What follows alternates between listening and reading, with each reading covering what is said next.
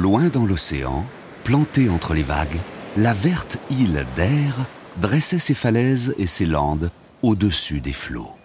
Ce pays caché au milieu de la mer n'était connu que de très peu de gens en dehors de ses habitants.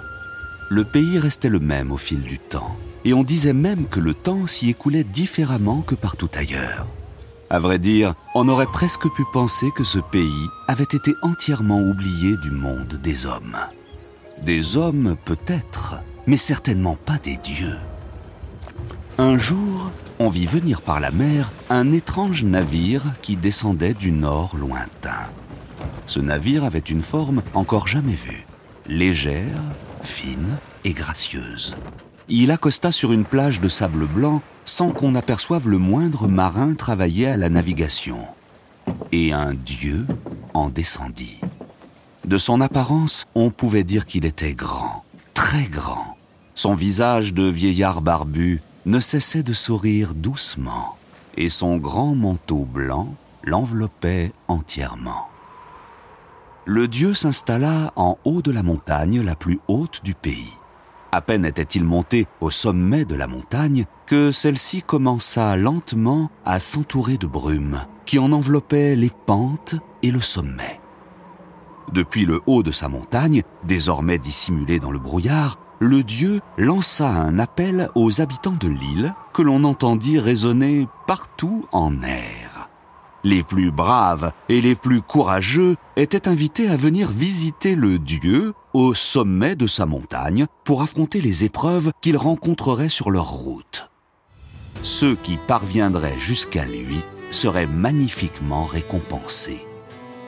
Très vite, toute l'île se mit à fourmiller de vaillants jeunes gens qui relevaient le défi du dieu et voyageaient vers la montagne.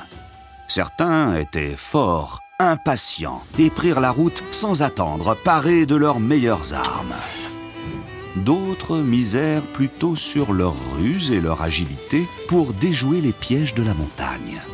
Bientôt, les routes d'air furent pleines de ces courageux aventuriers prêts à tout pour prouver leur valeur et recevoir leur récompense. Ils furent bien peu à revenir des hauteurs embrumées. Peu, certes, mais certains se montrèrent malgré tout assez vaillants pour venir à bout des périls de la montagne. Ceux qui en redescendirent furent accueillis en véritables héros et revenaient les mains pleines de merveilles. L'un brandissait un sac dans lequel il pouvait emprisonner les vents marins. Un autre obtint une pierre qui, une fois enfouie dans un champ, promettait les plus belles récoltes de la saison.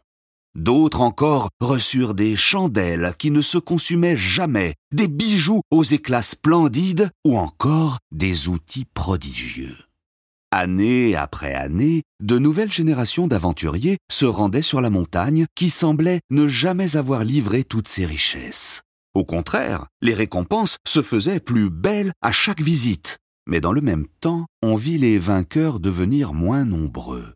Après une décennie, une année survint où aucun aventurier ne redescendit de la montagne, tous avalés par la brume.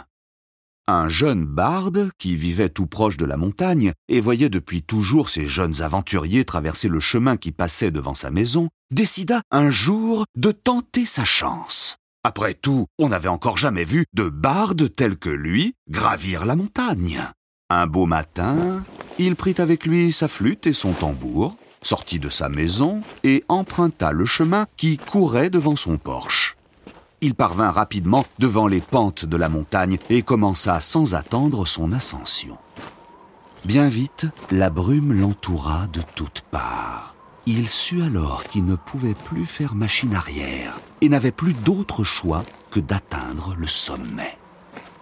Après une heure de marche à travers le brouillard, le barde se trouva devant une muraille d'épais buissons, tout fait de ronces et d'épines, qui lui bloquaient le chemin.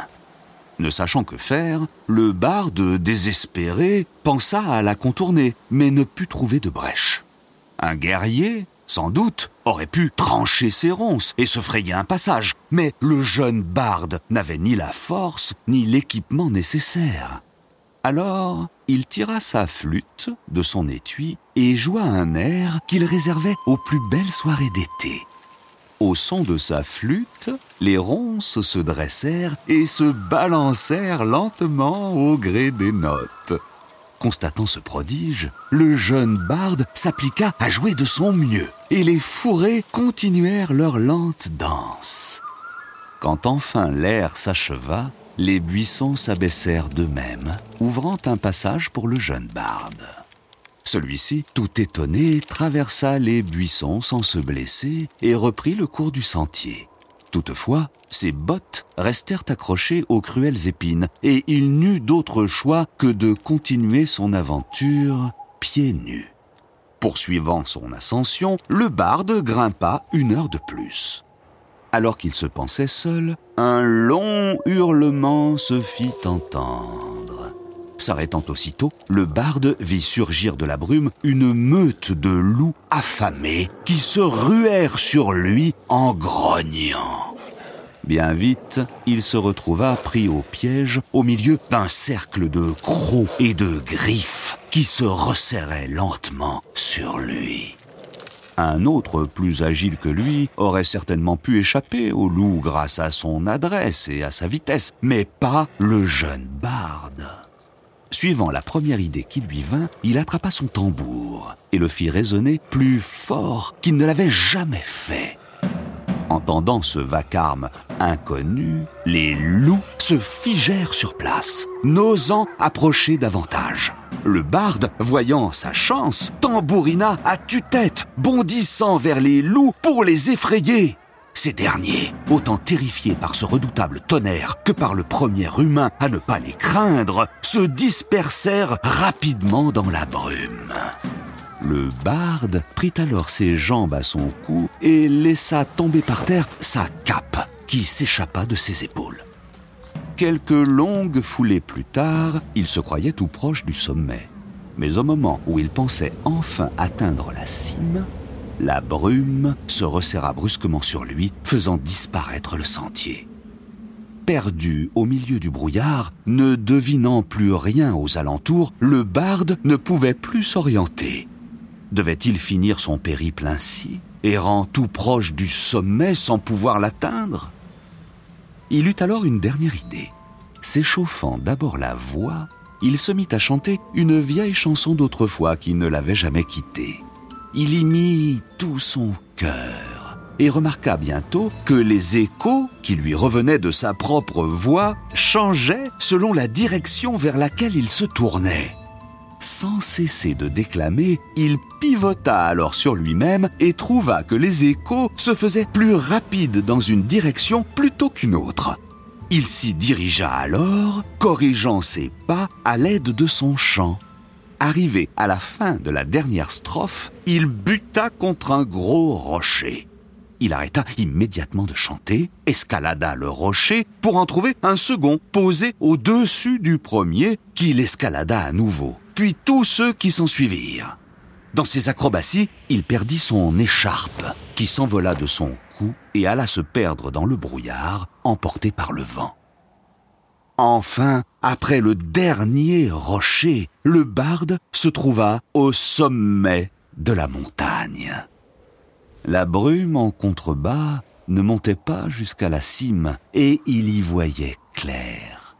Devant lui, à quelques pas à peine, le dieu se tenait assis, souriant sur son trône de pierre. Le voyant, celui-ci ouvrit les bras. Te voici enfin, toi, le dernier de mes aventuriers. Comme beaucoup, tu as eu le courage de t'essayer à mes épreuves, mais comme quelques-uns seulement, tu en as triomphé. Tu peux donc prendre la récompense qu'il te plaira. Le jeune barde regarda alors autour de lui, heureux de pouvoir repartir avec un trésor mérité. Mais très vite, euh, il se sentit déçu. Tout près du trône, de grands coffres étaient posés. Tous étaient vides. Pas un seul qui eût gardé une récompense pour lui. Tout avait été pris. Alors, le jeune barde se sentit triste, plus triste que jamais. Ai-je donc accompli tout cela pour rien? Ai-je gravi cette montagne, affronté tant de dangers et perdu tant de choses pour repartir comme je suis venu? Le dieu, qui ne cessait pas de sourire, s'approcha de lui. Tu annonceras aux habitants de l'île que je m'en suis retourné chez moi, heureux des cadeaux que je vous ai laissés et fier des hommes qui peuplent l'île d'Eir. Toi, jeune barde, tu joueras pour eux une musique nouvelle, qui racontera pour toujours la légende de la brumeuse montagne aux merveilles. Sois fier de ta mission. Sur ces derniers mots, le dieu disparut, emportant la brume avec lui. De nouveau, on pouvait voir depuis la montagne les vallées et les collines en contrebas. Seul restait le trône de pierre, et sur celui-ci, le dernier présent du dieu. Une splendide harpe se tenait là, attendant le barde qui n'avait jamais connu de tel instrument. Posant ses mains dessus, il en pinça les cordes. Un son s'en échappa, plus doux que le bruit du ruisseau, plus profond qu'une forêt sauvage et plus brillant que le chant des oiseaux. Alors le jeune barde descendit de la montagne pour proclamer la nouvelle. Il traversa l'île d'Air de long en large, s'arrêtant dans tous les villages, annonçant aux habitants le départ du dieu et sa bénédiction en s'aidant de son instrument. Bientôt, toute l'île connut la nouvelle. Les années passèrent, puis les décennies et les siècles et on oublia finalement qu'en haut d'une montagne entourée de brume s'était un jour tenu un dieu. Mais les légendes, elles, eurent une longue vie et s'appuyèrent éternellement sur les divins sons des harpes, le dernier cadeau laissé aux hommes par le Dieu venu d'ailleurs.